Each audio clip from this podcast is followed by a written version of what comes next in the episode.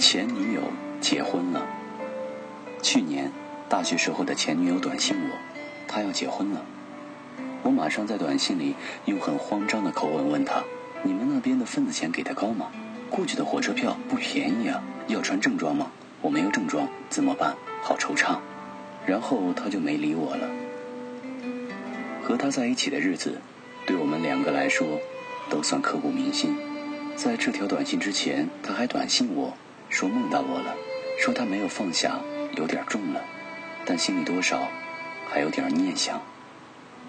而我知道他那个时候为什么喜欢我，她是个上进勤奋的好姑娘，她觉得我比她更上进、理性而又决断，所以我知道变成什么样子，她就会厌恶我，用又穷又抠的怂样，让她彻底断了对我的念想，甚至觉得之前在一起的时光真可笑，大概是我能送给她的最好的结婚礼物吧。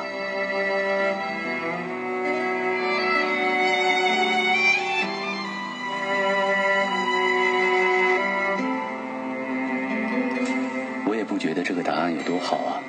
一个朋友在 QQ 上跟我说，看完这个答案，直接在办公室里哭了。不是因为这个答案有多感人，而是答案让他想起了心里的那个谁。大部分有感触的同学，应该跟他类似吧？每个人心里大概都有一个难以割舍却无法挽留的大坏蛋吧？你们都说的很对啊，但性格、经历不同的人，会有截然不同的取舍。这样想不代表我前任也会这样想，我自然比你更了解他，知道什么结果对他是最好的。这种事本无定法，有些人你银行卡少报一个零，他立马消失了；有些人你往自己身上插两刀，他也未见得会离开。执着都是一样的，软肋却各有不同。某些时候放不下，是因为你爱自己胜过爱他；而某些时候狠心，才是最深情。